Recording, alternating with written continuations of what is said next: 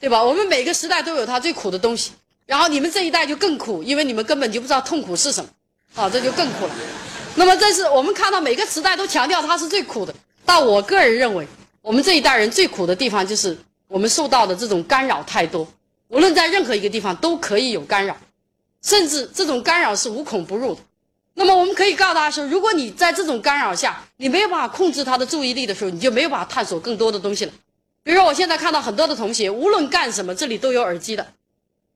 那表面上来看好像是没有什么问题，但实际上我建议大家，你试一试，把耳机拿掉，不要听音乐，专心去做一件事情，试一试，你会感谢我。你不要以为说陈老师，我们现在没问题了，我们现在绝对是可以戴着耳机一心二用的。我们还可以一心三用的，还可以一心多用的。我告诉大家说，我可以很肯定的告诉你，当你戴着耳机去做那件事情的时候，至少有两件你做不到：第一，它的效率；第二，它的品质，你是做不到。所以你不要简单的看这是一个习惯。我现在看到苹果的这个 N P 三，仅仅以苹果最新创新工业设计的这个 N P 三，就这么一个小东西，让苹果这个公司。成为重新夺回我们电子数码产品的这种叫做行业领导者地位，你可以想见它的我们讲的流行程度有多高，销量有多高。就这么一样东西，让一个影响并不大的公司，在行业里边已经没有什么地位的一间公司，重新回到领导者的地位，在数码领域，那么它应该是全球影响最大的一个产品。但是这个产品带来的，我认为最负面的一个概念，就是你在做事情的时候，你的效率不够，品质不够。这个实际上是它更可怕的一个地方，但是这是我看到今天普遍年轻人的基本标志。今天年轻人的标志就是两大标志，一个标志就是要架眼镜，一个标志就是要戴耳机啊。这是我看到，我们以前架眼镜的人不多了，你看我就没有戴眼镜啊。然后呢，就是我们那个时候没有这个东西，也就不用架着耳机。但现在我们基本上戴，当然这个戴眼镜的同学可以保留，耳机可以拿掉了。那这就是什么？我担心的是什么？就是你的这个。控制控制力啊，你没有这个控制注意力的能力，大家记住就不可能有探索的这个能力，一定要记住这一点。如果你没有这种控制注意力的这种概念，你的确也不可能有探索的这个能力。我有时候在，有时候我也有点佩服我自己。我在两千零二年的时候，实际上是在我顶峰的时候测下来，所以你们有一个有一个评价我的地方是错的，我要更正。就你们有打工商管理学院的副院长，实际上我在零二年底、零三年初，我把它辞掉了。因为我要控制我所有的注意力去做我的这个中国本土成长模型的研究，所以我把这个也拿掉，然后把我在珠江三角洲的所有影响力都拿掉，就是在珠江三角洲，我不参与论坛，不参与课程，不参与企业的咨询项目，不参加任何的会议，整整封闭自己两年，就完全不参与。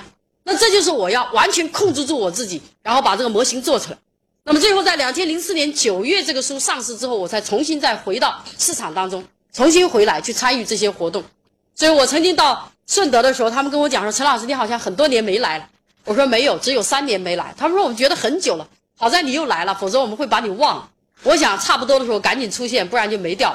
哦，当然这是我们讲的说需要大家知道，就说你，但是你还是要控制住，控制住的时候，你才能真正的去把你要做的事情做到。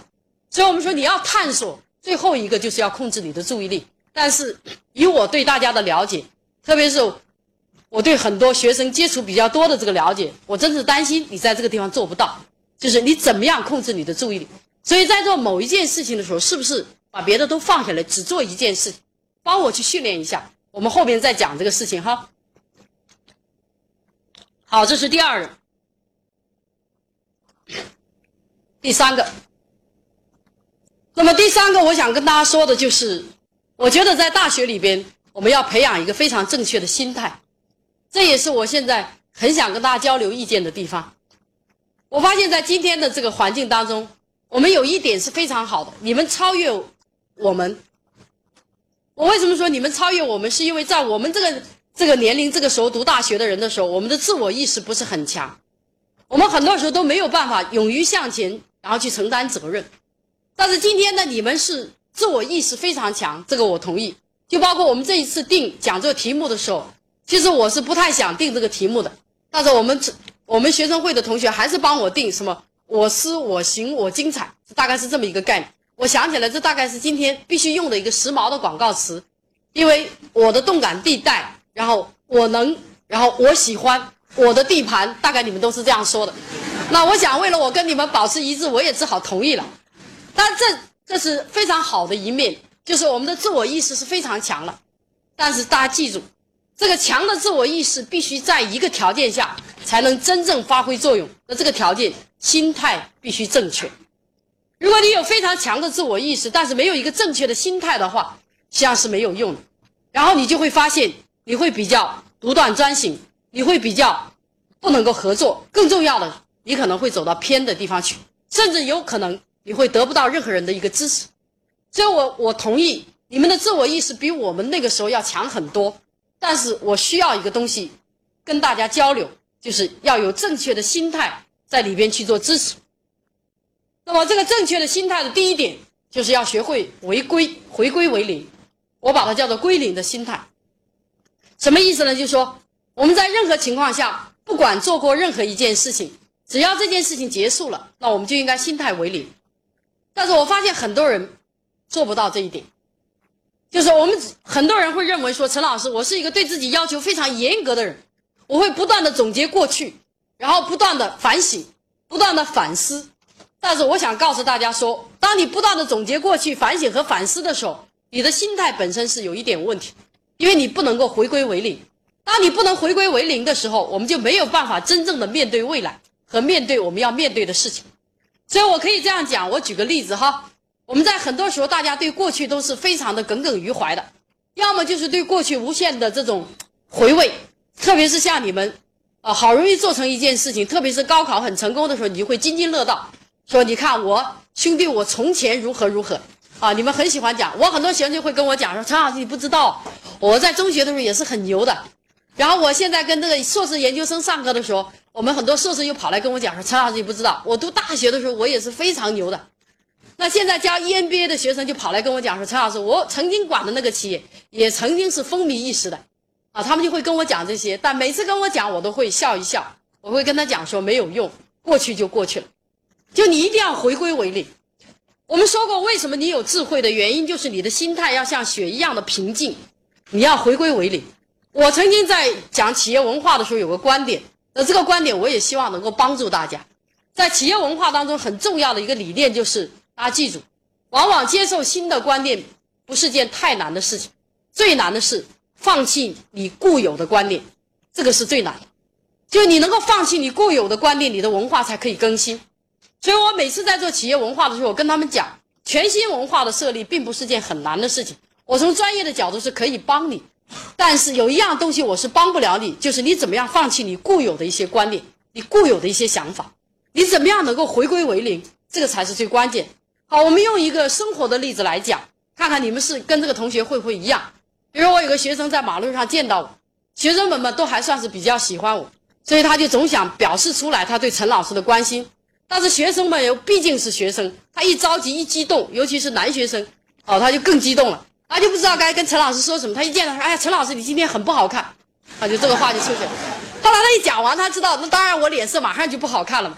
哦，他就知道讲错了，然后他就马上说：“陈老师，我不是这个意思，我是那个意思。”然后我不是这个意思，就在那解释半天。我说：“我知道你是什么意思，你是说陈老师，你今天肯定很累了，然后脸色很不好看，然后我很关心你，你一定要注意身体，你是不是这个意思？”啊，对对对对，你太理解我。后来呢？我说好好，我谢谢，然后我就走掉了。第二天我又遇到他，他说陈老师，我昨天说的不是那个意思。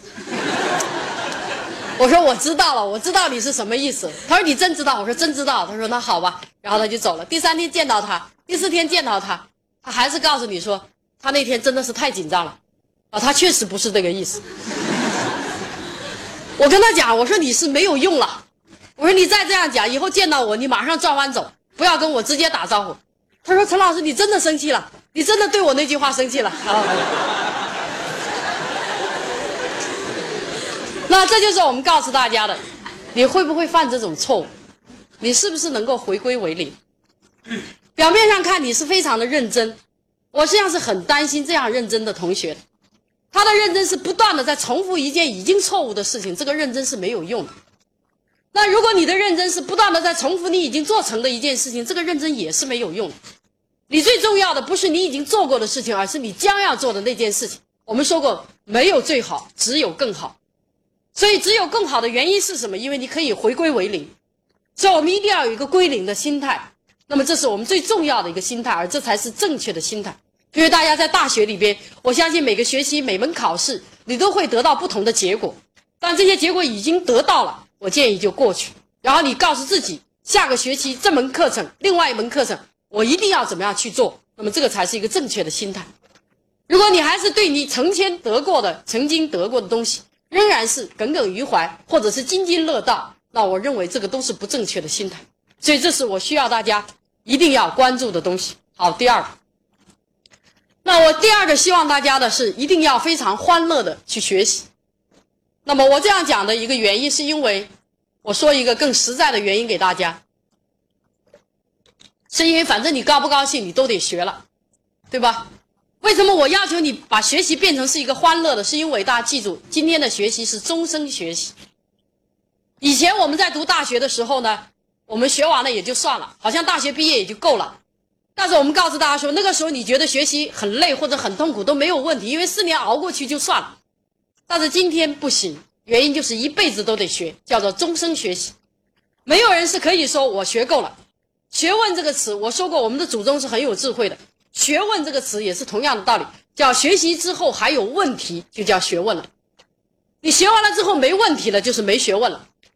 我相信你要成为一个有学问的人，肯定就是学习之后有问题，所以你就要不断的问，不断的学，所以这就叫终身学习。那么既然学习要终身，那为什么不让你的心态让它变得快乐呢？就我是觉得学习是很快乐的。每次我看到一本新的书，看到一个新的观点，看到一个新的词。我都会非常的兴奋，我会对自己非常的高兴。有些时候我会觉得，为什么人家可以想到这个，我没有想到？我会无限的欣赏和佩服。那如果你有这个心态的时候，你会应该是非常快乐。所以我想，我没有别的理由给你：第一，学习是终身的；第二，你必须得学习。所以我们不如把它变得快乐一点。我们在讲什么叫做成功人士的时候，我们讲过一句话：环境是不可以改变的。如果能够面对环境改变自己的人。那他就会成功的面对变化，那么这就是我们讲变化是不可以改变的，唯有改变你自己，所以学习是必须的。那么我们不如让他快乐一点，我只能给你这个理由。那么当然更重要的一个就是我们要有一个积极的心态，就是你一定要学的比较积极才好。我们在很多场合下我们会发现大家比较消极，任何事情来了我们就会说做不到，不可能。我在很多场合做事情的时候，我跟人家讲我要做这件事情，他们就说不可能。比如说，我曾经跟很多人讲说，我一定要写一本在中国管理学界要有影响的里程碑式的作品，他们会说不太可能，因为你是广东的教授，这种教授应该在北京或者在其他的地方。我说绝对做得到，结果我就把它做到。然后我说我一定要站在人民大会堂去讲课，他说这个你也是做不到的。我说我一定是可以做得到，事实上我也把它做到。然后我说我必须成为亚洲最有影响的老师，可惜我们广州采访我的说说我要发誓做广州最好的老师，我真的没有想到这个记者这样听的话，我想那个一定不是我说的话，至少我不会说的那么小，哦，这个，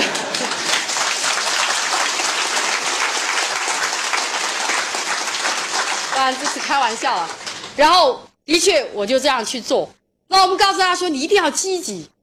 就说你在任何事情下没有什么做不到。既然你们都喜欢说我能，我可以，我喜欢，那你为什么不能积极的去做所有的事情？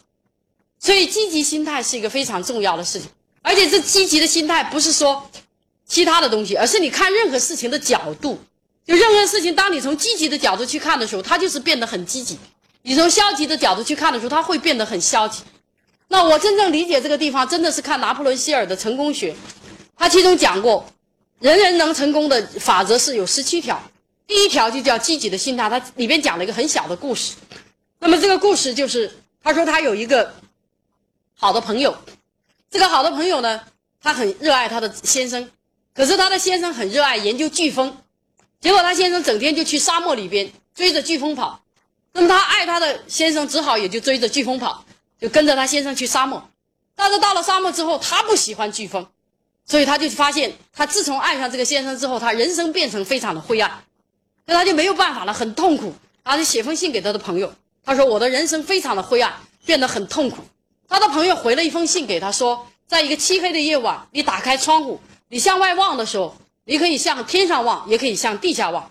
当你向地下望的时候，肯定是一片漆黑的。可是当你向天上望的时候，你有可能会找到一颗星星。那么夜空因此而变得明亮，就回了这封信给。然后这个朋友因此得到了非常好的启发，就是他发现我必须用一个向上望的眼睛，积极的看待这个沙漠。好了，他就开始看沙漠了。结果等他这样去看，他发现有很多东西是非常好，他就一条一条记下来。结果他就把这个沙漠写下来，叫做《快乐的沙漠》。没想到这本书成为美国畅销书，而且在整个畅销书里边排行榜里边排了整整十年。而这个人也成为最成功的一个美国畅销书的作家。后来他就拿破仑希尔访问他的时候，他就把这个故事讲给他。那我在这里转述的意思，也告诉大家，积极的心态就是完全取决于你看问题的角度和看法。我们在读我们讲的，很多人会讲，呃，我这样斗胆评价华农，我希望不要得罪大家。你们也不要记恨陈老师，我们要有要有积极的心态哈，啊，我就斗胆一下。那么，我曾经在很多场合听过很多人讲说，华南农业大学这个“华农”两个字应该拿掉。你们很希望把它变成是一个呃跟农业不沾边的一个一个一个院系，那或者是专业。但是我可以告诉大家说，我是在我做了十年的制造业，我转到农业，而且我现在以我曾经做过农业，非常的高兴，而且很兴奋。那为什么呢？我想告诉大家说，这就看你的心态。我可以告诉各位，中国将来真正具有竞争力的企业，一定来自于农业，不会来自于制造业和工业，更加不会来自于我们讲的单纯的新技术企业，一定是基于农业的新技术企业才会有希望成为全球最大的企业，因为中国是最大的农业大国。然后，如果你真的要致力于中国，致力于对国家的贡献，你最能够有所作为和改变的。就是让我们的九亿农民真正的走向致富的路，只要你愿意在这个地方努力，一定是一个非常成功和具有伟大影响的。所以，我们看到这一任政府，我们中央发一号文的每一年的一号文都是关于农民的问题，因为中国真正是一个农业的大国。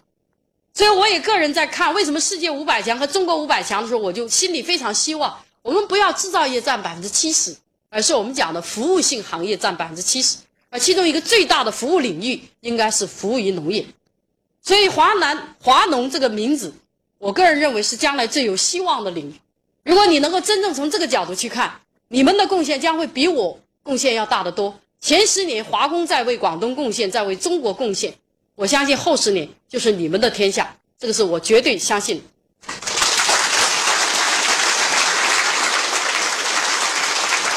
好，谢谢我可以给一个更实在的例子，帮你确信这一点。我在做这个企业的时候，我在把它做到七十四亿的时候，它就是中国饲料行业排在第一位。那么，全世界在饲料行业排在第一位的就是正大，泰国的正大。那么，这个饲料企业，它因为是做饲料，所以它延伸到肉食加工，最后人延伸到我们讲的零售。我们看到的益华联出也是它的。我们讲的正大的这些这些卖场也是它的，然后这个整个的这些大的连锁卖场也基本是由他做。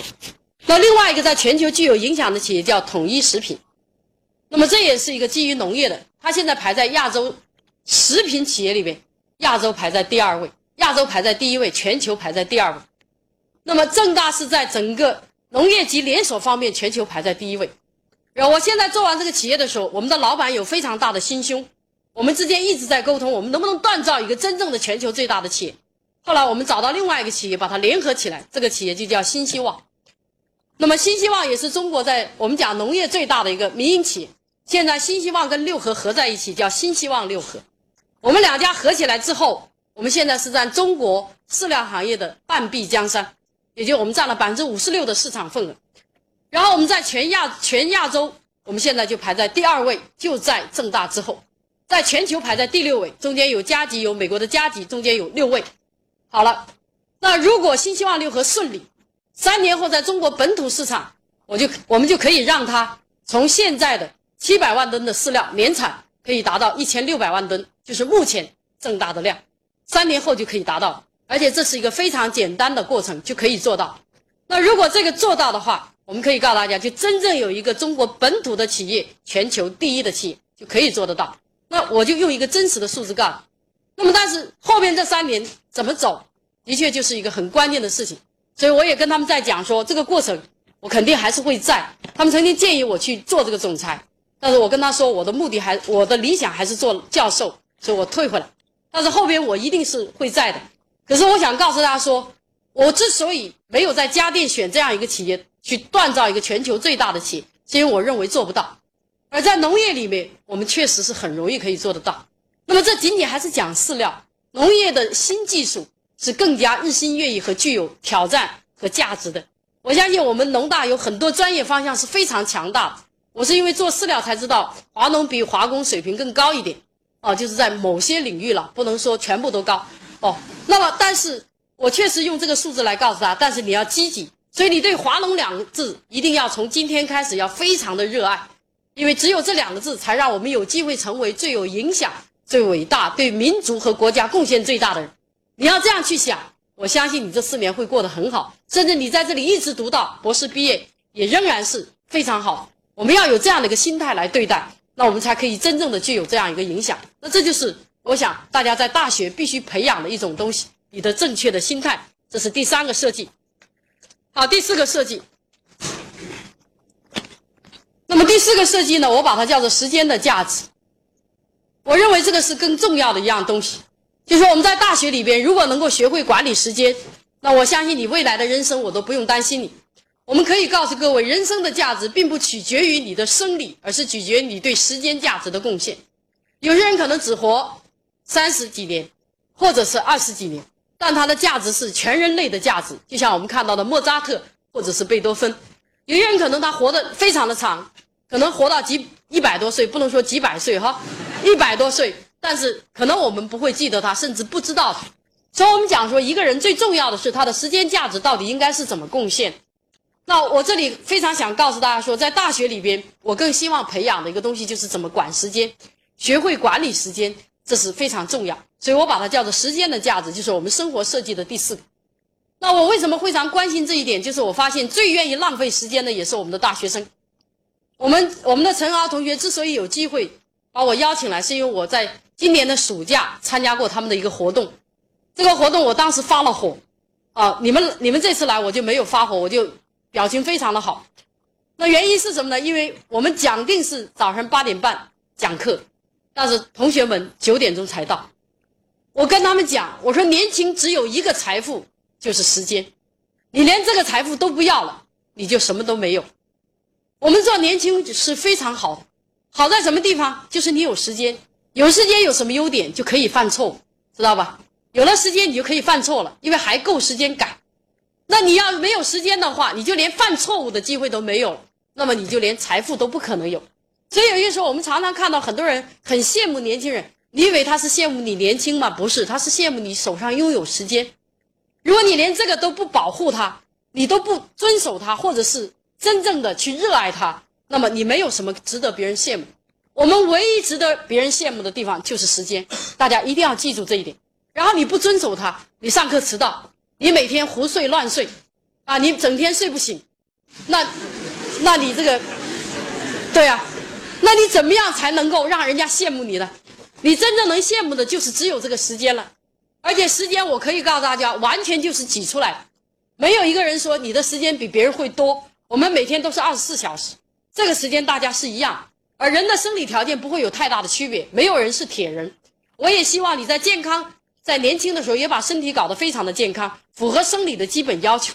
那么时间关键的就是我们看它的单位产出，也就是我们讲的价值，也就是你的一个小时跟另外人的一个小时到底有多大的区别。那在这里边，我们都知道，我们很著名的一个时间价值的定律就叫二八定律，这个我不需要解释。犹太人真正成功的原因就是二八定律。我们知道，全世界这个财富，应该讲全世界的财富，拥有财富最多的那百分之五的人里边，犹太人占了三分之二。华尔街里边，在金融市场当中操作整个财富运作和交易的三分之二是犹太人。而我们在整个看到的企业界，全球最大的企业家里边，三分之二是犹太人。而我们讲的政界跟学术界，其实三分之二的也是犹太人。像我们这次国内请这个菲利普·科特勒，全球著名的营销学大师，做全球巡回演讲中国论坛的时候，我是被邀请去。然后我跟他开玩笑，我说你为什么会这么聪明？他说我当然聪明了。他说我就是犹太裔的人，啊，直接回答就是这样。那我想这就是我们看到，后来我就一直去找，为什么犹太裔的人他会这么聪明？我就找找找，找到最后我发现犹太教里边最核心的一个教育就是教这个二八定律。他告诉你说，对你来讲最重要的事情只有百分之二十，你必须用百分之八十的时间去做，然后你还有很多不重要的事情占百分之八十。你必须用百分之二十的时间去做，那这就叫二八定律。那如果我们按照这个二八定律来评价一下，大家看看你们的日常生活，那你是不是最重要的百分之二十的事情用了百分之八十的时间，而那不重要的百分之八十又必须做的事情没有用百分之二十的时间？大家想想是不是这样？我举个例子哈，我这个例子在很多地方都举过，这也是我亲身感受的。我发现我们就举大家日常生活的一件事情，就是你们冲凉洗澡。我们很多同学冲凉洗澡呢，就把它变成是练歌的歌坛，啊，或者是展示歌喉的地方。然后呢，因为要展示歌喉嘛，他总是要选他最擅长的那一句，所以他就要想嘛，啊，他就要思考嘛。如果旁边又冒出一句比他更好听，那他就得找另外一句要压回去。然后你们就在这个地方就开始花时间了。然后呢，你的自我感觉又非常的良好，因为它哗啦哗啦的，还有雨，还有这个淋雨下来。然后你就觉得这个生活非常的畅快，啊，然后你就拼命在那里边去唱，啊，唱完了之后呢，你不知道这个时间就没掉了，这个是你必须要做的一件事情，但是在你学习生活里边不是最重要的事情。我只是举这件事情，你的吃饭，你交朋友，啊，你你的这这些东西，你还有很多我们做的东西，这是不是非常重要？这就是我们讲的二八定律。那我可以举这个例子告诉大家说，真的是我们在很多同学并不清楚。我们什么才是最重要的？我们有没有放百分之八十的事情时间放上去？那这是我们第一个需要大家做的。那么第二是我们科委讲的，就是我们在管理领导学里边有个很著名的人物叫科维。科维他有个很重要的两本书，你们有空可以去看。我觉得这两本书非非常的对大家非常的有帮助。一本叫做《与成功有约》，教你怎么样成功；一本叫做《与时间有约》，教你怎么样去管理时间。那么他在《与时间有约》里边专门写了一个时间的四项法。他说，任何人的时间可以分成四项，你可以打一个十字交叉，啊，这就是四项。然后在这个四项里边，你可以写他说的这四个东西，叫做很重要很紧迫，不重要很紧迫，很重要不紧迫，不重要不紧迫。他说你的事情啊，一项是可以分成四个，很重要很紧迫，很重要不紧迫，不重要很紧迫。不重要不紧迫，你可以分成四个。他说，普通的人呢，就把很重要很紧迫、不重要很紧迫的事情都做了；但是一个真正会管理时间的人，就会把很重要不紧迫的事情做了。啊，这个人一定会成功。那这就是时间管理的办法。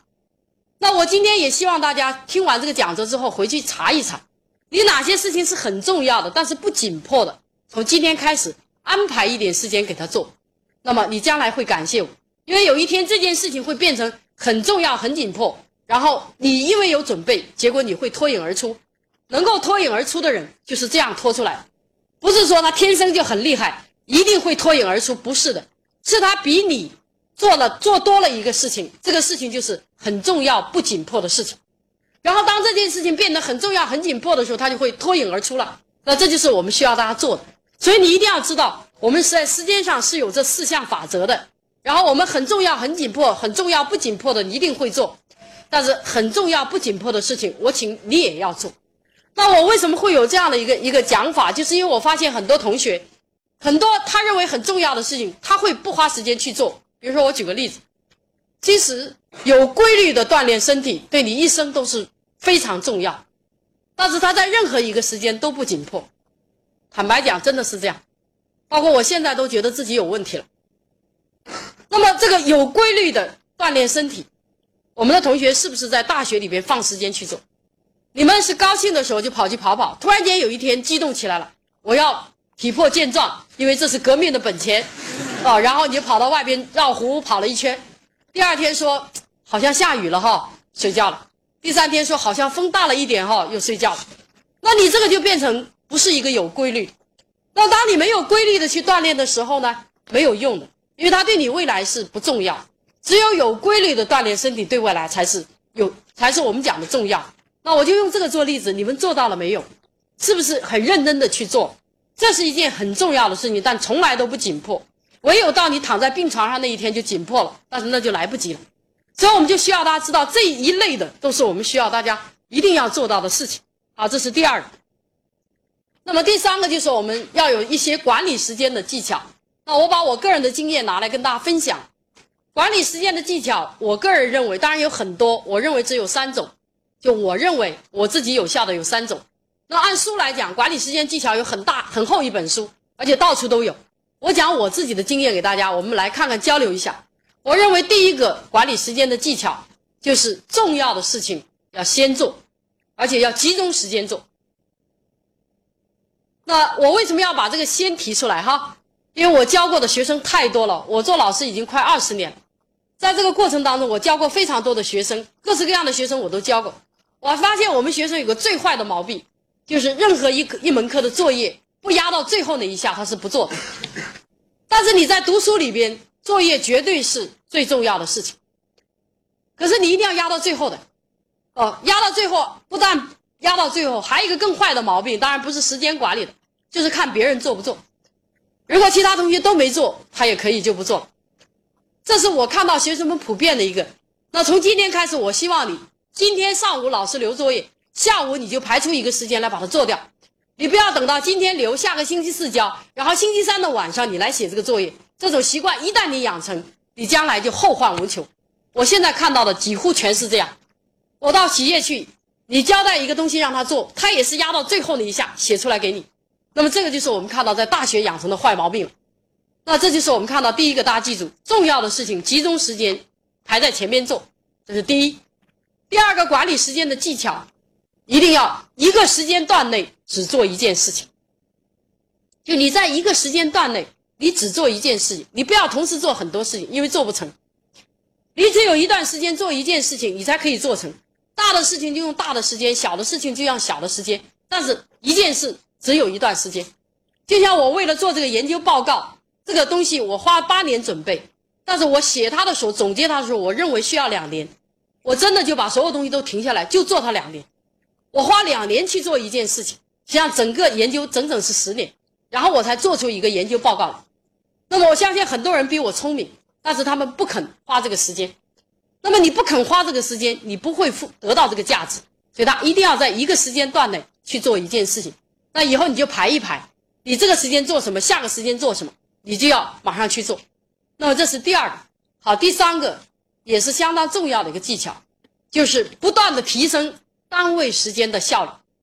你要学会不断的提升，比如说你的数学作业，你在第一次做的时候要两节课，你就要求自己在第二次做的时候就要一节半课就要做完，第三次就要压到一节课，你要一段的不断的往前压。当你不断的压的时候，那你的效率就会非常的高，那我们时间的价值才会体现出来。所以有人常常问我说：“陈老师，你哪来那么多的时间？”对哦，我也觉得我的时间好像似乎是特别多。我实际上是好几间大学的兼职教授，然后呢，我又是很好几间企业的这个顾问，而且我的顾问是必须要要真的是要给意见，然后我要必须带博硕士，然后又必须自己写这么多东西，然后必须要主持研究项，更重要的是我还必须要当母亲，还要当。朋友还要当学生们的这个私人的顾问啊，这个是更可怕的事情哦。就是他因为各种问题都要问你，最多的就是爱情问题哦。那这个这个就是我们讲，所以你这个都是要同时做的。但是你要做这些东西，为什么要同时做得到？就是你要花时间割开段，一段一段来做。这个时间做这件事情就全力以赴。就像我，我很少让手机开机，我开的时候就会让它开，我不让它开的时候，它就是不开的。然后很多人就会说：“对呀，你不要笑，不容易做得到的。我们很多人就是一定要把手机开着，他唯恐人家找不到他，唯恐打手机进来的时候，万一他没接到、没没拿到的时候，这个重要的事情就没掉。我可以告诉大家说，凡是这种人，我们就可以告诉他，几乎很难成功的。你看，最为最最高的领导者，他是不拿手机的，啊，所以你就一定要记住，真正，啊，对。”所以你现在有手机，你不要在大学里用那么多，用习惯了没有你受不了了，你就变成不重要。所以一定要想办法让这个手机不要响起来。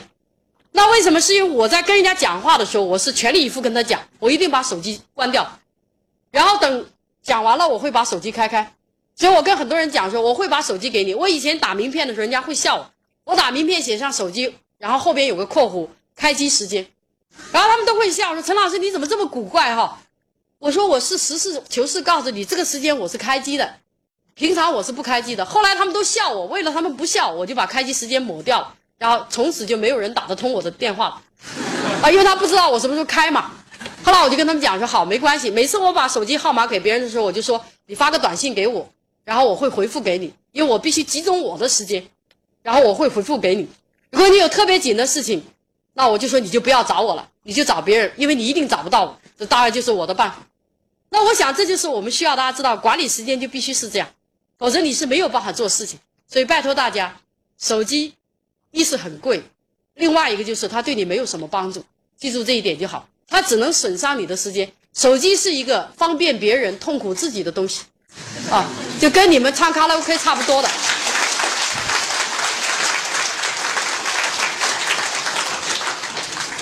这个，所以你一定要学会管理这个手机，就等于管理了你的时间。所以我每次在给我们的管理管理那些管理者们上课的时候，我就跟他们讲：管理者见了我的面，你不能跟我说你忙。所以每次同学都说陈老师你很忙，我就很生气，因为这一定是我没教过的学生。我教过的学生知道这个忙字是不能讲。因为这个“忙”字，你大家写一写就知道了。我们我我老是说，我们的祖宗总是很智慧，对吧？他一个竖心边加一个“王”，就说你如果忙的话，你的心就死掉了。所以我跟他们讲说，如果你见到我，我问你你最近怎么样？你说陈老师我很忙，我就当你死掉的。对，所以你不能跟我说这个。你说陈老师我很充实，这个没有问题，啊啊，所以你要学会管理的时间，你一定是要很忙的了。这个因为这个社会就是这样的，没有谁是可以不忙的。那问题就是你要管理这个时间，所以管理时间就是我刚刚说的，一定要学会单位时间的产出效率，逐步的提升，你就可以做出更多的事情了。所以这是我们讲的第四个，我们要求大家在大学里边训练。那么第五个要求大家在大学里边训练的就是，要学会这个，要学会快乐的沟通。我现在比较担心我们各位的大学同学。我为什么担心你们呢？就是因为我们很多人并不会真正的沟通，我们比较会单向的东西，就是说，他如果想把东西讲给人家的时候，他会可以，他哗啦哗啦猛讲，但是他讲的东西别人收到了没有，他其实是不知道，而且人家愿不愿意接受他讲的东西，其实他也不知道。然后我现在发现很多同学会觉得，发现好像在今天变成普遍大家沟通的很好的地方，好像没有。我前两天教的本科班的学生就跑来跟我讲说：“陈老师，我发现我们班总有那百分之二十同学是游离状态，那百分之四十四五十的同学是非常核心的同学。我们班委一说做什么，大家呜呜就去；另外百分之二十就不在这个状态里。我就跟他说：你还算好命了，游离的只有百分之二十，很多地方游离的是百分之四十。啊，我说你还算是一个很好的班。但是我想这里边最关键的问题是什么？就是我们讲的沟通了。那沟通我今天也不放开去讲。”因为它也是一个要求非常多的东西，那我只是讲了一个，在沟通当中，其实有几点非常关键的，就是一个就是你要知道沟通本身，它是真的有一些要求的，然后我们沟通本身也有些模式，然后在什么情况下我们必须避开，什么情况下可以走进，更重要的就是我们要认同与尊重，那这是沟通最重要的这些东西。那我就用三个故事简单把它讲过去，然后我们就把沟通讲完。我希望这个沟通是快乐。我可以告诉大家说，知识更重要的一个来源来源于沟通。一方面是来源于书本，还有一个很重要的是来源于沟通。有些时候他们说，陈老师为什么你可以对很多问题很敏感，知道的这么多？我和别人不太一样的地方就是，我有更好的一个机会，跟很多中国最很顶级的企业家平等的去做交流和对话。那我就跟他们的沟通，让我知道很多东西。比如说，我有一次跟，当然这个沟通不算快了。于是我跟李。这个李李坤耀两个人对话，那么他是明基的董事长，然后他在中国来到中国做市场的时候，他发现他有一米的距离突不破，然后他就说，他就查查查查到陈老师，然后就说需要有个对话，他来了解明基在中国这一米怎么打破。当然我会回答他，然后我们之间就聊了一个话题，他就跟我讲说，陈老师你怎么看中国的这个全球化？那我就没有回答他。我说那你讲吧，既然你说你讲，因为明基现在是华华人品牌里边第一个能够真正成为欧洲品牌的唯一的一个品牌，也就是华人在品牌当中能够被欧洲认可和全球认可的，目前只有明基。那么不是全球认可，仅仅是欧洲认可，而我们中国像联想啊、像海尔这些人家根本还没有认可，所以他就问我你怎么看中国的全球化？然后他就问了我 TCL 的例子，他说你怎么看 TCL 的全球化？他说你这么了解这个企业，我说我不回答了，你说吧，你想说什么？然后他说我听说李东生和他的高管人员每个星期六、星期天还在学英语，我给他学五年，他说了这么一句，我心里实际上是非常不舒服的。但是反过来，我承认他说的一个事实：当我们的最高的管理人员连跟欧洲或者美国人沟通的能力都没有的时候，你是无法做全球化的。他说的意思就是这样。所以他跟我讲，他说我李坤耀是洛桑管理学院毕业的，那他就是欧洲毕业。所以他说我所有的设计师全部是欧洲毕业的，虽然我的团队是台湾人，所以我可以在欧洲所有的设计当中拿大奖，所以我可以成为欧洲的第一大赞助商，欧洲的这个。欧洲杯的足球赛就是他赞助，所以因欧洲杯足球赛的赞助，明基成为欧洲第一品牌。他说：“你中国怎么做？你大陆怎么做？”那我说：“好，你本土的艺名，我回答你。你的问题，你回答了我。我说我不需要回答，因为我也不知道我到底应该怎么讲。但是我心里确实记住这件事情，就是我们连这个沟通的能力都没有，实际上我们是在没有能力做其他的事情。所以中国企业到今天为止，没有一个全球的企业。”我们叫做跨国企业，到今天没有一个，没有一个很重要的原因是什么？因为有两种资源具备才具备全球企业，一个叫做全球人力资源的整合能力，一个叫全球战略性资源整合能力，就这两个，没有这两个条件是没有全球企业。那么全球人力资源的整合的条件是什么？首先是沟通的能力，你连这种沟通认同都没有，你是不可能全球。所以我们可能算是过去的，你们必须要具备这个能力。所以我想，一方面我们希望大家语言上要过，还有一个很重要的方面，在沟通理解上你也必须要过。所以我下面再讲另外的两个故事，把它讲完，我就把这个讲了。那么另外两个故事，我们就具体讲到沟通了。我们在沟通当中，我们有两个最重要的原则，我们需要大家知道的，一个就是盲人打灯笼的故事，一个就是我们讲的甲乙丙修禅的故事。这两个故事我在很多场合都讲过的，那么我可以再重复一遍。盲人打灯笼，就说一个盲人，他每天晚上散步，但是他很很很特别的，就是他每天晚上都打个灯笼，然后很多人就笑话他说：“你为什么散步还打灯笼？你又看不见。”他说：“你不知道了，我打灯笼的好处就是我可以告诉别人我站在这里，所以你不要撞到我。还有一个好处就是我把路照亮，你可以走得更好一点。这就叫盲人打洞。其实沟通就是这个道理。所以沟通你必须清楚的表达你的观点，你得让人家理解你说的是什么。”有些时候我很怕知识分子，读书人真的像毛主席说的，越多越反动，因为他讲的东西人家都不懂啊。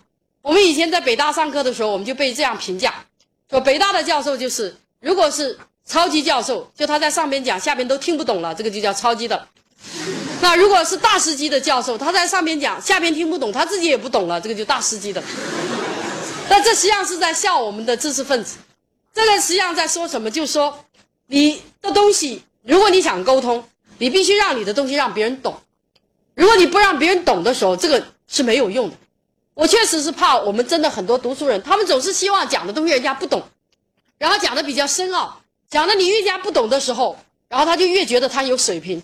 我们可以告诉大家，一个真正有魅力的人，就是专业知识可以生活化，这个就是有魅力的人。所以我们看到我们讲的这个纳什均衡理论，我们都知道谁贡献的。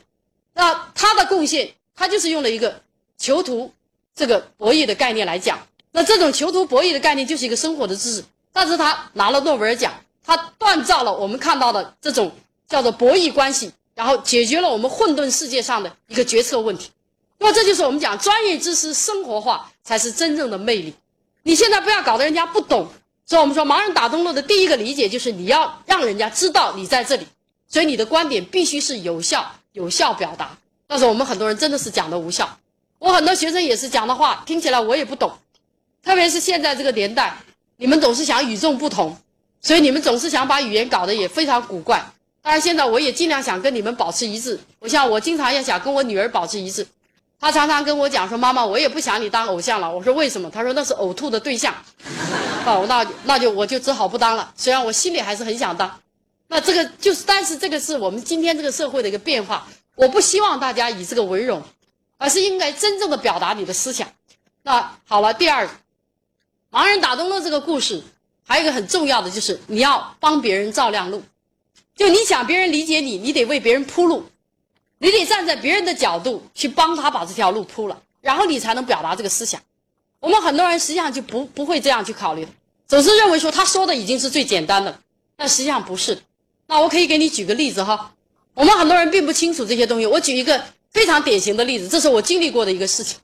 我有一个学生真的是读书读到非常可爱，然后我就跟他讲说，所有我的学生以前啊，现在我不这样要求，自从闹了这个笑话之后，我再也不这样要求。我跟我的学生讲说，如果你去过最艰苦的地方，承受过这种磨难，你能承受的话，我认为你将来会成功。那有些学生听我的话，放假的时候就跑去最苦的地方去。然后有个学生跑去最苦的地方之后回来跟我讲了一个他的故事，他就跟我讲说：“陈老师，这个会影响我一辈子。”好了，他讲一件什么故事啊？你看看我们的沟通水平，就怎么表达自己，怎么样为别人照亮路哈。他去了之后，他发现到了这个农村之后呢，他成了一个古怪的人物。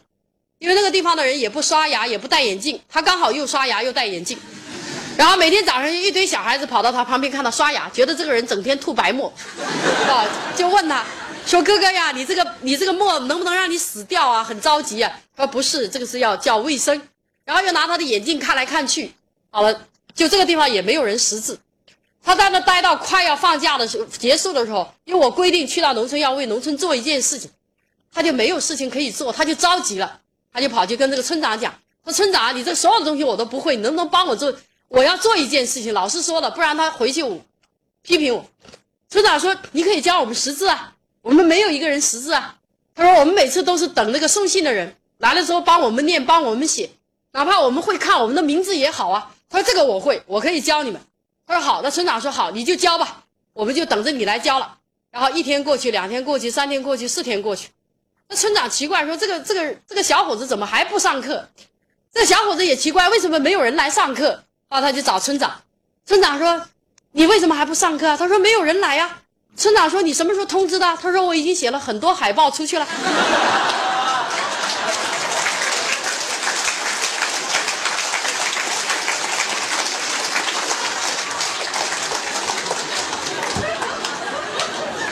你不要笑，这真的。然后。这个村长说：“哦，难怪我们看到很多很多村头啊，很多树上都有白的一张东西，但我们也不知道这什么东西，突然间多这么多东西。后来这个村长就拍拍他的肩头说：‘小伙子啊，小伙子，你真是城里人呐。’然后就村长就跑去在小学校拿个喇叭一喊，说：‘城里来的大学生要教我们识字了。’然后大家吃完饭都到小学校操场集合，大家就都来。啊，这就是我们看到的我们的沟通。”我讲的是一个非常极端的例子，但这是一个现实的例子。之后我就再不让同学下到农村去，因为我们实在是让我们觉得人家我们城里人太笨。我总不能让人家证明城里人笨嘛。但是反过来，我们确实告诉大家说，有可能你的沟通就是这样，你可能不是犯的这么极端，你可能真的就是这样，你用了你习惯的表达方式，但是人家并不知道你要说什么。这是我讲的第一个故事。那么第二个故事就是我们讲到的，就是甲乙修禅的故事。我们在讲表达的时候，一定要有效表达，一定要站在别人的角度去表达。这也不是一个新故事，是一个老故事。我只是重复一遍就是了。说甲乙两个人去修禅，就是佛学的禅学，他们练得很辛苦，因为这两个人是烟鬼，然后他们每天修禅都憋得很苦，苦到最后没招了。两个人说：“我们问问师傅能不能够吸烟。”甲跑去问师傅，把他臭打一顿；乙也跑去问，跑到外边来吸烟。然后甲就觉得奇怪了，他就跑去问乙：“你问师傅？”他问了，那为什么师傅偏心？没有啊。乙就问他：“你怎么问的？”他问师傅说：“师傅啊，我修禅的时候可不可以吸烟？”师傅说：“你修禅你还想着吸烟？你肯定是早挨打了。”然后砰砰砰打他。哎，乙就跑去问说：“师傅，我吸烟的时候可不可以修禅？”师傅说：“当然可以了。”啊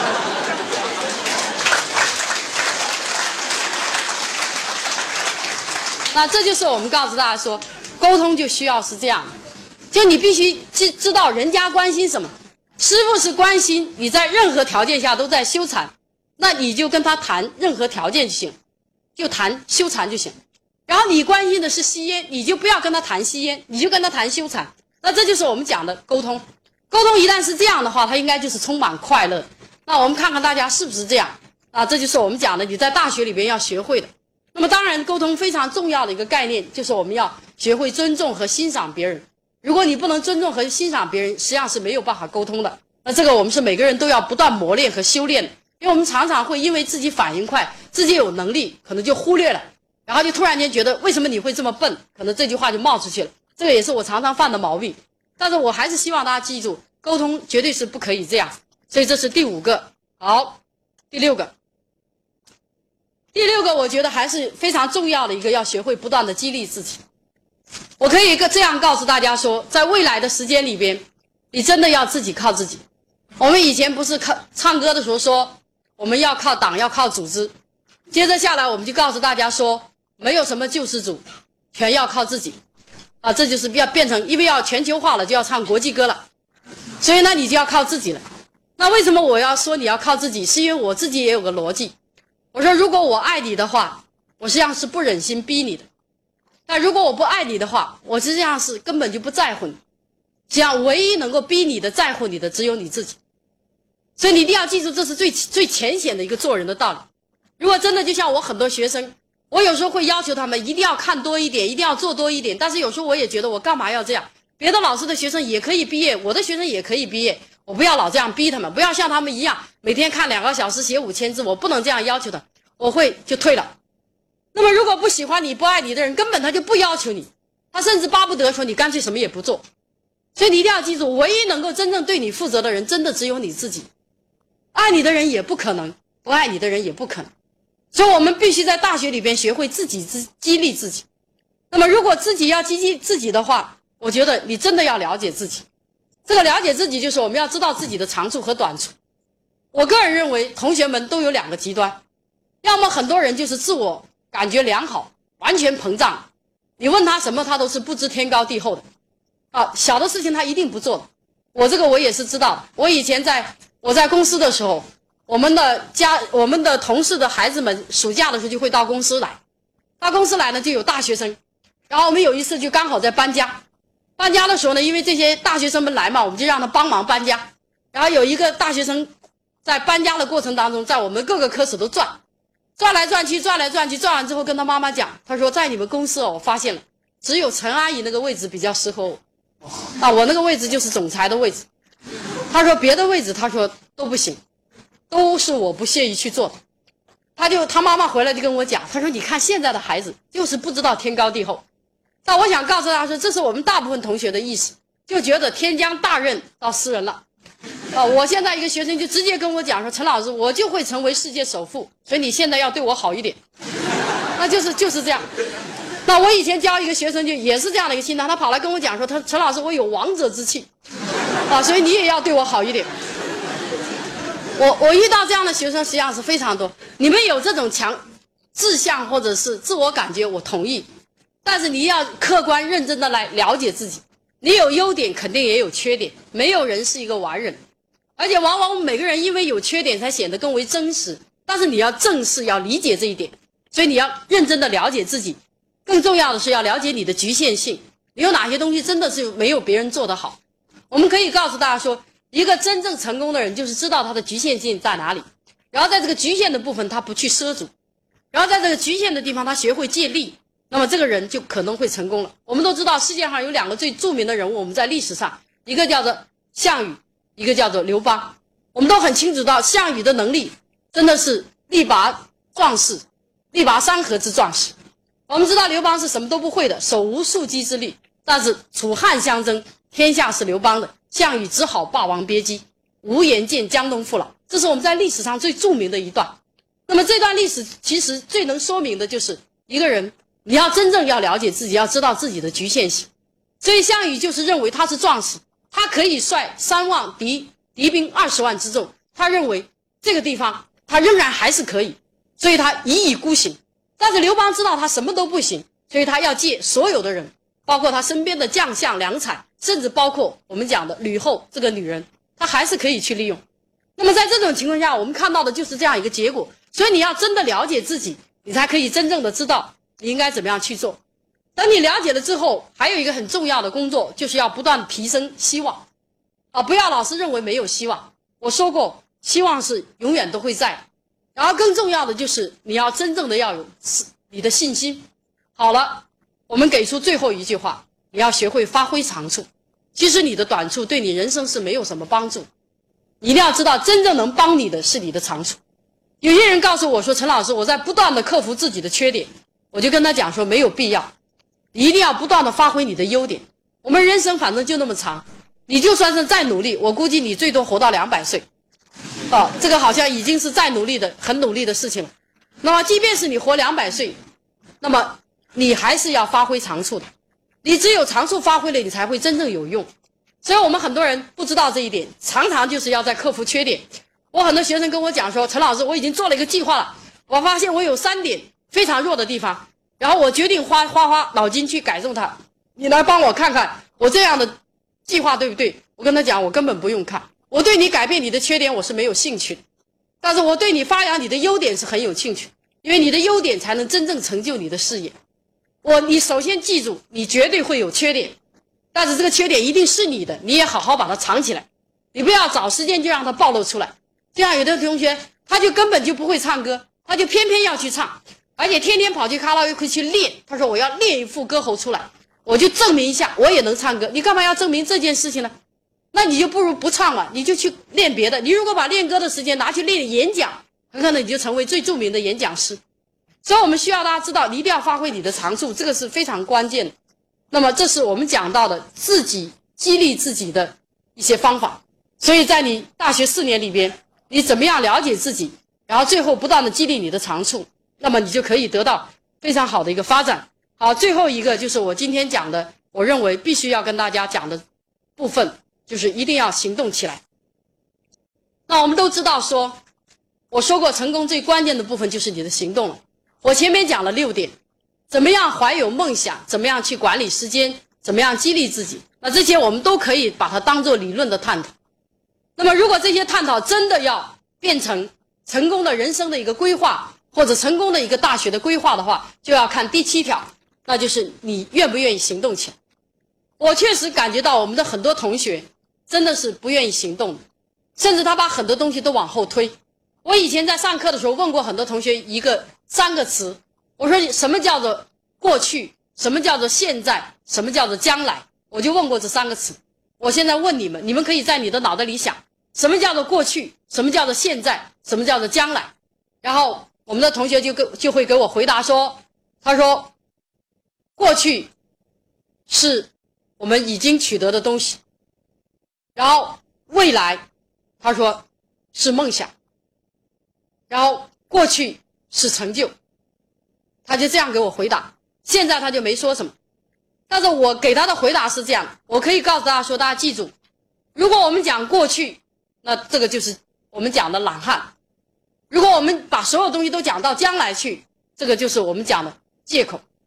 其实唯有一个现在才是强者。如果你所有的东西都谈过去，那我只能说你是比较懒的。你现在你不想做，你就说这个事我曾经做过了，所以我不屑去做了。而那个东西我已经看过了，我也不屑于去看了。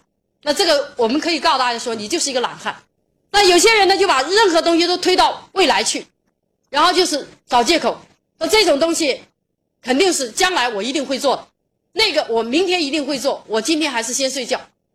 那我们可以告诉大家说，这个是没有用的，只有做现在的人才是真正的强者。所以我请大家一定要行动起来。这是海尔的管理理念，叫当日事，当日毕，日清日高。那么有人问张瑞敏说：“你为海尔到底带来了什么东西？”他说：“我没有带来什么东西，我只带来了一个员工的习惯。”我要求每一个员工每一件事情必须在当天做完，当他每一天都做完的时候，每一天就会进一步，所以叫日清日高，这就是海尔最值得骄傲的东西。那我想这也是恰恰我需要跟大家讲的东西。如果我希望你真的行动起来，大家记住当日事当日毕，所以你今天的东西一定要在今天结束，不要推到明天去。每一天的事情一定要把它结束掉。那这是第一个我们需要大家做的。那么第二个，请大家记住，现在才是你的所有，过去不是，将来也不是。就像我的学生总是跟我讲说：“陈老师，我将来一定是个伟大的人物，一定是个强者，一定是个富翁。”我其实都不感兴趣，我只是问他：“你现在是什么？”他说：“我现在还在准备。”这个没有用的。你现在做准备没有？你只要告诉我，现在你在你班里边，你如果是最强的一个，我就认为你将来是最强的一个。你现在还没有强的时候，那你就不要告诉我你将来强。大家记住，认真的把它过好。我相信你未来的人生一定是有一个非常好的基础。所以这就是我们讲，现在才是你的所有。你就不要整天去做梦。虽然你很喜欢做梦，但是我不希望你去做了。那么接着下来，我们有个要求，就是你一定要有成功的计划。就是如果我们要真的要行动起来，我们就要有个计划。比如说我怎么学习，我怎么样锻炼身体，我怎么样去做沟通，我怎么样管理我的时间，我怎么样去保护我的理想。那么这就是我们要有一个成功的计划。那么这个计划，我们希望大家一定要做。当然，最后一句话是我个人的一个理念。那么我自己有三句理三句的座右铭，我现在转述一句给大家。我在写我自己的散文的时候，也把它放在里边。我觉得大家一定要记住，手是比头高的。你把手举起来，它是比你的头高的。你头在这儿，你手在这儿。其实你的高度是由你的手决定的，不是由你的头决定。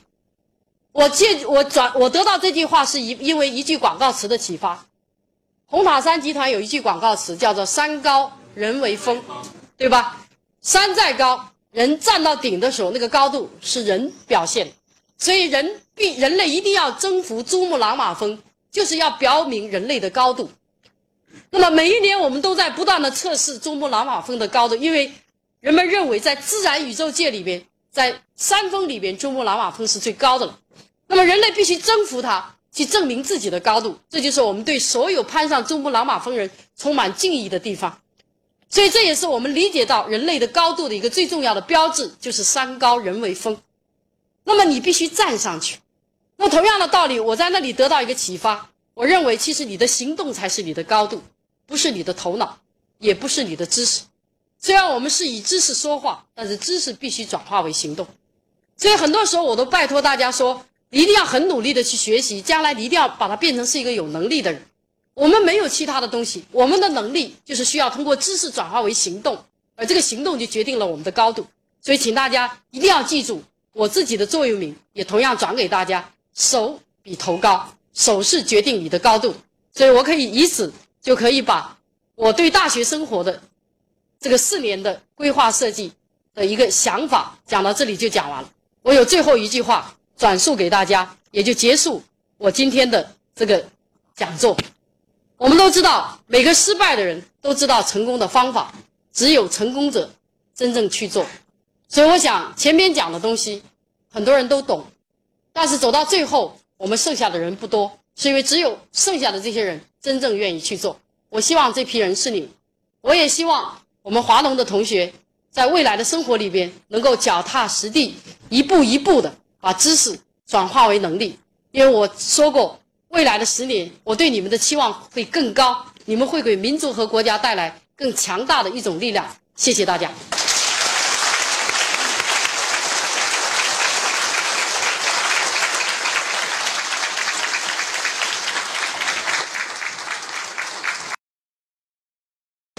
请问老师，你有没有失败的经历呢？就这个问题。呃，肯定会有。呃，没有人说他每件事情都会非常的顺利，但是我刚刚才教会你，就是一定要去看正向的东西。就我失败的东西对你没有什么帮助，我成功的可能会帮助更大。所以我希望，也就是说，有是肯定有的。但是我我还是希望，就是说你去了解成功的东西，因为这个会对你有帮助。我失败的东西不会对你有帮助，所以我就不需要回答我有没有失败的例子，我只是回答你一定有，好吧？谢谢。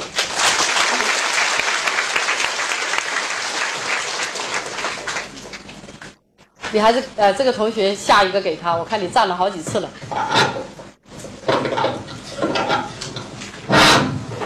老师你好，你好。呃，我想就是代表所有的女生，想问您一个问题，就是，嗯，作为一个现代的女性来讲，所面临的一个问题就是事业业与家庭的平衡问题。就比如说，很多女生毕业之后都想选择一个很安稳的工作，然后呃开始她的家庭生活。那么其实她在学校表现的非常优秀，但是到了社会上可能就很默默无闻。所以我想呃问一下您，您是怎样？您是怎样平衡自己的事业和家庭之间这个关系的？好，谢谢好，谢谢。这个，首先呢，我就比较怕人家问这个问题，啊，这个是我认为是一个非常私人的问题，所以我我家里的问题我就不对外讲。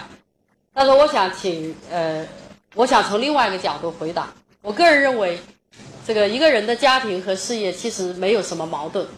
假设如果你认为你辅助一个人成功，也没有什么问题啊，因为成功一定是你一半我一半，啊，所以这个没有什么问题。为如果你你认为说女性，说将来一定要辅助一个人去成功，我觉得这是也是一个很好的选择。首先不要认为这个选择是不好，当然如果你一下子辅助了他，他又不成功，那就比较倒霉了，啊，那这个就当然这个就，那你就不如跟他商量，你们来个竞争，看谁更容易成功，让他辅助你，啊，这个是当然这是开玩笑了，我是这样想了哈。我们刚刚讲时间管理的目的，其实也有一个目的在这个地方。一个人的生活是要有很多时间构成，很多内容构成，你会有很多个目标，所以你一定要平衡。可能你因为你的事业会给家里人的时间会非常少，有这种情况。像我给的时间也不多，啊，我会经常要坐飞机，经常要走来走去。但是你要学会让你的家人分享到你所做的这些事情得到的这个成功，你要他分享。那他首先从这个分享里边感受得到，说你没有给他时间，但是你让他分享了你的成功，这实际上也是很重要的一个选选择。那我们很多时候大家在外边很风光，并不让你的家里人去感受，然后回来你又整天去发火，那当然就没有用了。所以我们希望大家记住，就是说你有可能因为事业让家里人得到的时间很少，但是你要家里人分享这个成功。比如说你成功的时候，你让他们感受得到，然后他们的生活你一定要让他安排得更好。那这是你必须要做。然后你专门问女性这个话题，那我首先告诉大家说，未来这个社会是不存在性别的问题，它只是一个职业的问题。所以你不能说，因为我是女性，我从事了这个职业，所以我就有别的条件，这个不可以这样讲。我在很多场场合下都要问，说女企业家到底有什么特点？我说我没有看她是女的，我只是看她是一个企业家。所以大家一定要记住，在职场上是没有性别。所以你也不能说，因为我是男生就如何？当男生当然就会更倒霉一点。为什么？因为男生你要是做的比较一般，你很难冒出来。我们女生稍微好一点就冒出来。所以当女生是比较容易成功的。我在想，为什么我比较容易成？就因为我是女的。如果我是男生，像我做到我这个程度的样子，还不容易冒出来，因为这种人是很多的。女生这种就不多，所以男生是苦一点，我知道。啊，这个。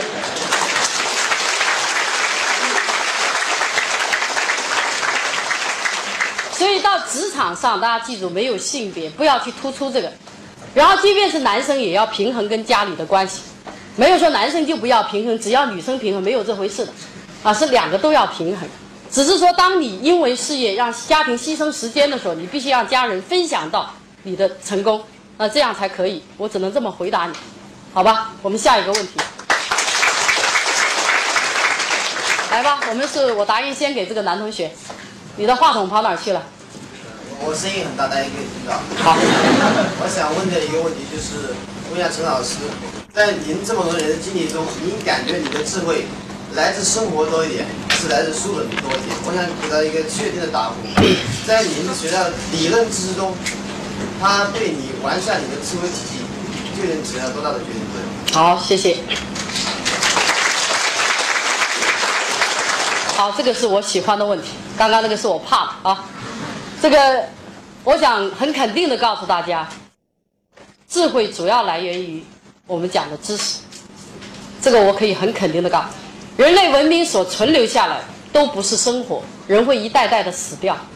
人类所存活下来五千年的文明，都是我们看到的知识、文字，跟我们看到的知识所反映出来的所有的有形的。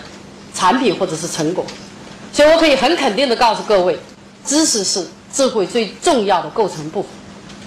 那么生活重不重要？重要。生活是你体验知识的一个途径。如果没有生活，我们无法更深入的来体验这个知识。比如说，我举一个例子：当我们说我很想成为一个这个有用的人，我们在理论上讲，一个有用的人就是我们刚刚张德江书记说的这样的一个人，他要有责任心，他要能够有修养，他要能够有爱国心，他要能够真正的博学。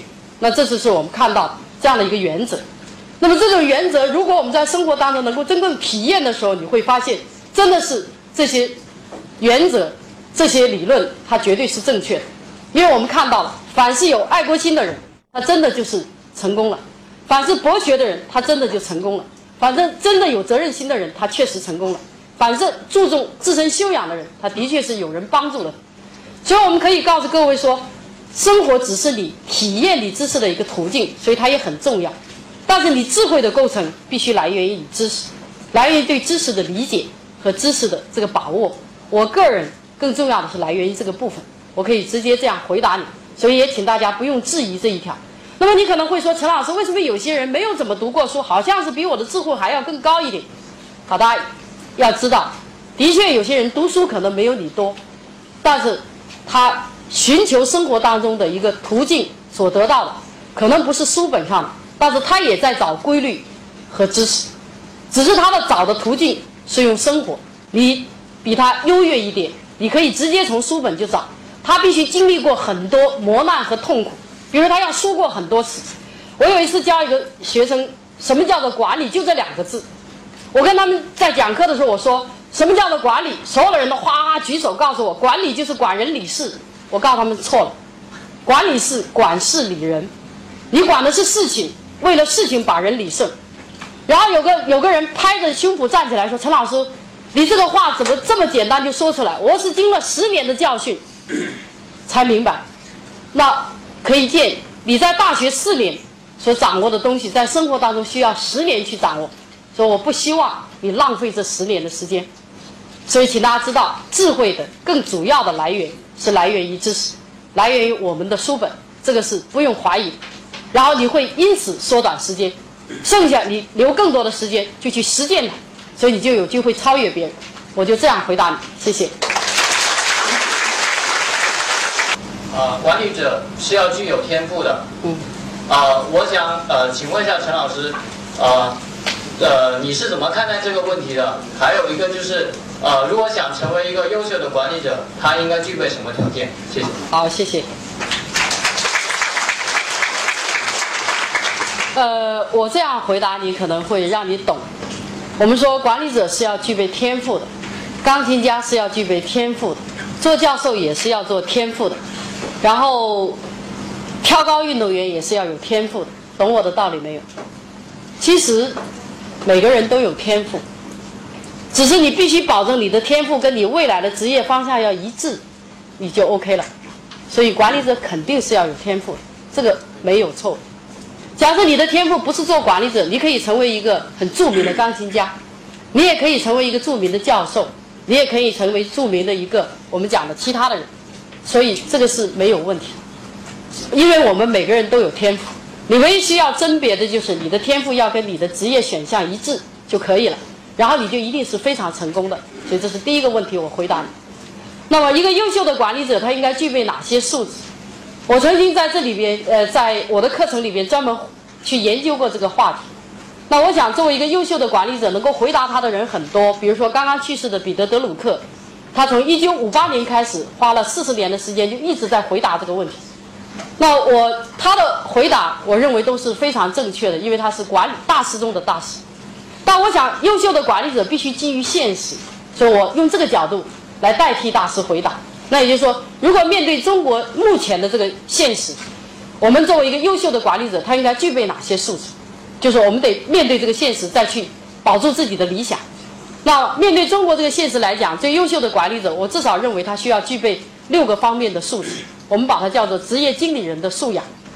那么第一个就是，他一定要有我们讲的社会责任感，这是必须要。一个没有社会责任感的经理人。他没有办法在今天成为优秀的经理人。我们看到很多违背社会责任的这些经理人，或者是企业家，虽然企业非常的大，但是很快就让他破产掉，那这是没有社会责任感的这个概念。所以，他第一个最重要的素质就是要有责任感，叫做社会责任感。那么，第二个最重要的素质就是他要知道，在今天的管理必须从结构转向关注流程，也就是说，他不能够只关心权力和岗位，他必须关心所有的人能够把事情一起做完，从结构转到流程。那么，这是第二个要求。所以，我们在现在看到很多人很关心自己的位置，我提醒大家，如果你很在意你的权利，你将来会被淘汰的。你将来不会因为权力把事情做到，而是因为所有人的努力把事情做到。所以你要学会关心，从结构转到关心人、关心流程，这是第二个优秀的素质。那么第三个优秀的素质就是你必须要从关心组织转到关心个人，就你得关心个人，你不能只关心这个组织。就像我们讲说我们要关心华农，没错，但是我们更要落到关心华农的每一个员工。每一个老师、每一个教工、每一个同学，那么这样你才可以保证每一个人个人得到发展。那这是第三个素质。那么第四个素质，我们作为今天的管理者，他非非常重要的一个要求，就是他能够真正的脚踏实地。我们把它叫做实干家，叫实事求是，叫注重结果。就你必须实事求是、注重结果、脚踏实地，你才可以是一个真正优秀的管理者。这是第四个。那第五个。我们的管理者如果想成为一个优秀的，那么第五条的要求就是他必须能够真正的，我们把它叫做人才发动机，就他可以把别人全部变成人才，别人因为他存在，他是因为有这样一个管理者，所以就变得很优秀。那这个就是今天管理者要的第五个素质。当然，最后一个素质也是最难做的一个素质，就是他要知道他能够做向上管理，就他能够管他的上司。这是管董事会，管他的老板。如果他不会管董事会，管老板，他只会管下属，他不是一个优秀的管理者。一个优秀的管理者就是要会管他的上司，那么才会优秀。那具备这六个条件的，就是今天的优秀管理者。我就这样回答你谢谢